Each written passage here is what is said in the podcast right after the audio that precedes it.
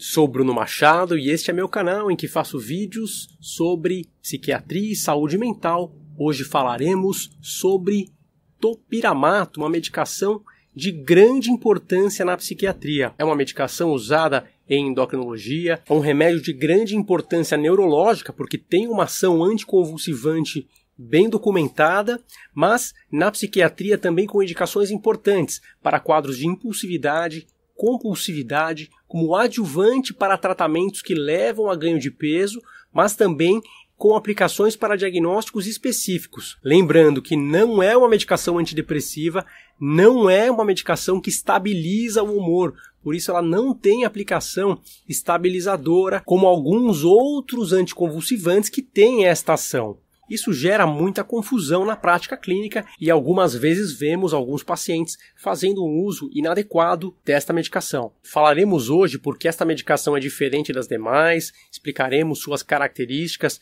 porque é útil na busca pelo equilíbrio mental em uma série de diagnósticos, falaremos também quais as principais indicações, em quais diagnósticos deve ser utilizado, quais os riscos, quais os benefícios, os efeitos colaterais mais frequentes, será que é um remédio que emagrece, será que é um remédio que dá sono, que dá alterações de memória. Falaremos também quais as doses em que ele está disponível, como ele é encontrado, as principais marcas, quais os riscos e benefícios e precauções que você deve conhecer antes de iniciar esta medicação. Lembrando que o objetivo deste vídeo é educativo, não é que as pessoas venham a se automedicar.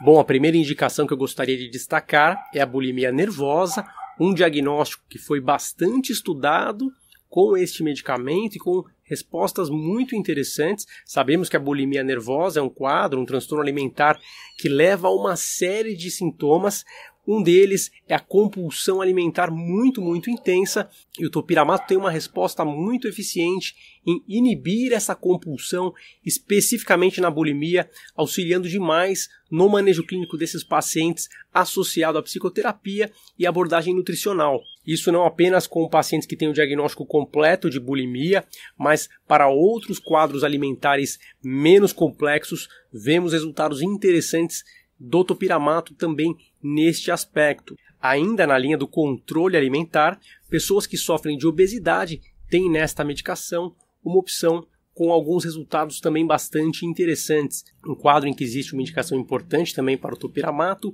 é o transtorno de estresse pós-traumático, um transtorno ansioso bastante severo, desencadeado por eventos traumáticos o topiramato auxilia no controle dos flashbacks, das recordações aflitivas e também em relação aos sintomas ansiosos físicos que acontecem no estresse pós-traumático. Então, é uma alternativa, uma opção que pode ser utilizada juntamente ou separadamente uh, aos antidepressivos inibidores seletivos da recaptação da serotonina, como a fluoxetina, como a sertralina, por exemplo, que são muito utilizados nestes quadros. Uma outra indicação é o uso adjuvante com a finalidade de reduzir o ganho de peso. Na psiquiatria existem medicamentos como antidepressivos ou antipsicóticos, como quetiapina, por exemplo, risperidona ou lanzapina.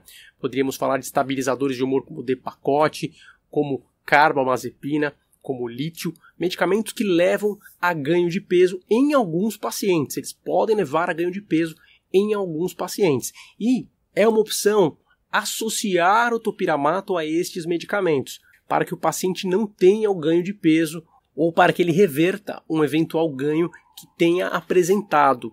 É importante ressaltar que nestes casos a finalidade da medicação é apenas controlar os sintomas alimentares. Ela não tem como função melhorar o juízo da realidade, melhorar a estabilização do humor, ou seja, prevenir depressão ou prevenir quadros de euforia. Então ela vai ser muito mais direcionada para esta finalidade. Então a gente ressalta que é um remédio que não segura a estabilização no transtorno bipolar, ele não evita episódios de euforia, ele não previne depressões. Devemos citar ainda como indicações importantes quadros relacionados à impulsividade, como o transtorno borderline, sendo muito utilizado para pacientes que têm a impulsividade intensa, quadro de personalidade que tende a levar também a uma série de compulsões e o topiramato tende a auxiliar no controle dessas diversas compulsões que acontecem no transtorno borderline. Podemos citar também quadros de dependência de álcool. O topiramato pode ser uma boa opção para quebrar a fissura, o chamado craving pelo álcool, assim como pode ser utilizado na dependência por cocaína, pessoas que têm o quadro de dependência química relacionada à cocaína e até mesmo crack podem se beneficiar, segundo alguns estudos, segundo a experiência clínica, claro que juntamente com outras abordagens até mais importantes relacionadas à psicoterapia, psicoeducação, que precisam ser feitas nestes pacientes. Cito ainda uma indicação bastante interessante, uma síndrome em que existe grande sofrimento, que é a síndrome de Tourette, os famosos tiques nervosos, pessoas que fazem eh, movimentos com a cabeça, com o rosto ou com a voz, que têm comportamentos estereotipados, repetitivos na forma de tique, tendem a ter uh, um grande resultado no controle desses impulsos involuntários, especialmente na manifestação mais grave, que é a síndrome de Tourette, mas também em quadros mais pontuais, eh, não tão amplos, tão graves quanto a síndrome de Tourette. Uma outra aplicação que vem sendo bastante estudada e com boa experiência clínica são os pacientes que sofrem de tricotilomania, aquele quadro em que a pessoa tende a arrancar fios de cabelo ou outros pelos do corpo, gerando aí às vezes um grande transtorno, até mesmo estético, muitas vezes quando o quadro é muito prolongado. Então, o topiramato pode sim auxiliar neste quadro de compulsividade relacionada à retirada de fios de cabelo, né? Realmente algo que é bastante automático, bastante impulsivo nessas pessoas e realmente foge ao controle delas. O topiramato em alguns quadros clínicos, permite sim uma eficácia interessante no controle, juntamente também com outras medidas de psicoterapia que são relevantes nestes pacientes. Indicações bastante importantes interessantes que vemos pacientes que sofrem de fibromialgia, né, um quadro de uma síndrome dolorosa miofacial disseminada, ampla, dores bastante eh, difusas pelo corpo, com grande sofrimento, podem, segundo alguns estudos, ter um benefício importante contra o piramato. Também citaria a profilaxia da enxaqueca, aí já entrando junto uh, na área de neurologia, né, em que existe aí uma grande aplicação na prevenção de crises da cefaleia tipo enxaqueca que é uma cefaleia primária específica, não é, não é qualquer dor de cabeça, tá? É para esta aplicação específica. E, evidentemente, pode ser utilizado, claro, para sua indicação principal, que é a epilepsia, né? Desde o início do medicamento, ele foi desenvolvido para isso e depois foi sendo estudado para outras condições ao longo do tempo, e é uma medicação aí com bastante tempo já de clínica e conhecemos aí todas essas indicações importantes, mas continua sendo a epilepsia a principal indicação do topiramato. Uma indicação menos comum, mas que para alguns pacientes pode ser benéfica, é o uso do topiramato para tratar quadros refratários de tabagismo. Existem medicamentos de primeira linha que são melhores para o quadro de tabagismo, mas em quadros refratários existem sim alguns relatos importantes de pessoas que melhoraram com o uso do topiramato, então uma opção que clinicamente acabamos utilizando em algumas circunstâncias específicas no tabagismo. Bom, como marcas que você encontra aqui nas farmácias brasileiras, eu destacaria o Topamax, que é o referência, é a medicação original fabricada pela Janssen, o laboratório multinacional que muitos conhecem, eh, mas também uma série de outros medicamentos similares, como o Egid, como o Amato, como o Vidimax e como o Tempora. Todos estes também sendo facilmente encontrados, além, é claro, dos medicamentos genéricos com o nome topiramato. As dosagens em que eles são encontrados são de 25 mg por comprimido, 50 mg por comprimido e 100 mg por comprimido.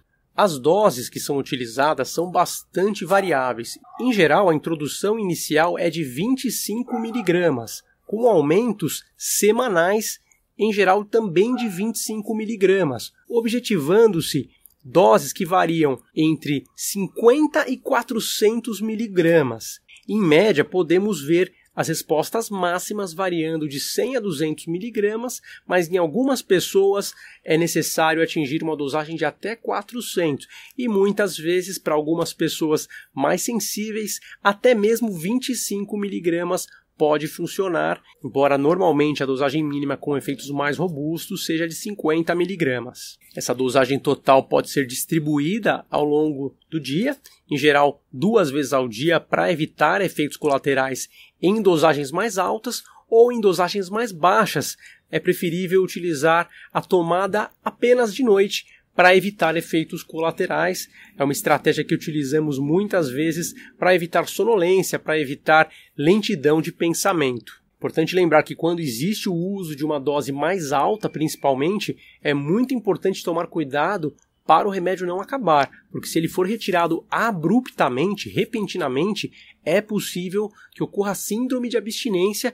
Em alguns casos, especialmente as doses bem altas, pode-se ver aí até mesmo quadros de convulsão na abstinência da medicação. Então, é algo que requer um grande cuidado. Clinicamente, vemos algumas limitações, frequentemente não consegue-se atingir as doses desejadas por conta de alguns efeitos adversos bastante frequentes. Eu destacaria aqui alterações cognitivas por exemplo, piora da concentração e piora da memória, além de dificuldade para evocar palavras, lembrar-se de palavras. Então, este é um efeito bastante negativo que a medicação pode trazer em alguns pacientes. Também destacaria o sintoma de parestesia, sensação de formigamento, de desconforto, especialmente nas extremidades, podendo acontecer também em outras partes do corpo, levando por vezes alguns pacientes a descontinuar o tratamento por conta deste desconforto. Um outro risco que precisa ser ressaltado é a possibilidade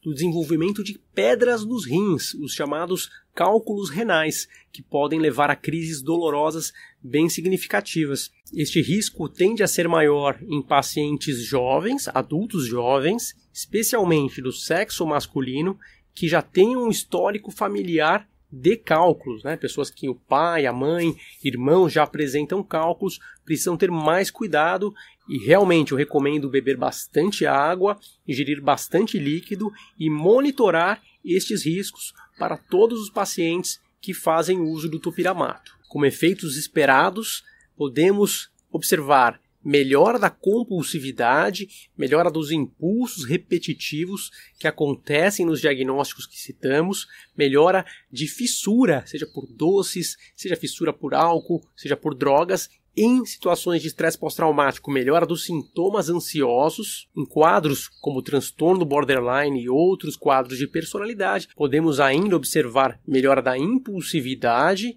e melhora da irritabilidade Alguns efeitos colaterais possíveis, não são todos os pacientes, é bom lembrar, mas alguns pacientes podem apresentar anorexia, que é uma perda de apetite completa, a pessoa não consegue se alimentar. Também, em alguns casos, dores de cabeça, mesmo sendo um remédio que previne enxaqueca, em alguns casos ele pode sim levar a dores de cabeça como efeito colateral. Podemos ver perda da coordenação motora e tremores como um possível efeito adverso, especialmente em doses mais altas, alteração cognitiva, como piora do foco, piora da memória, piora do raciocínio, lentificação do pensamento. Alguns pacientes observam lentificação na fala, dificuldade para encontrar as palavras, também aí limitando bastante o uso, como falamos antes, formigamentos, sonolência, tontura em alguns casos, um pouco menos frequentemente podemos ver insônia, cansaço físico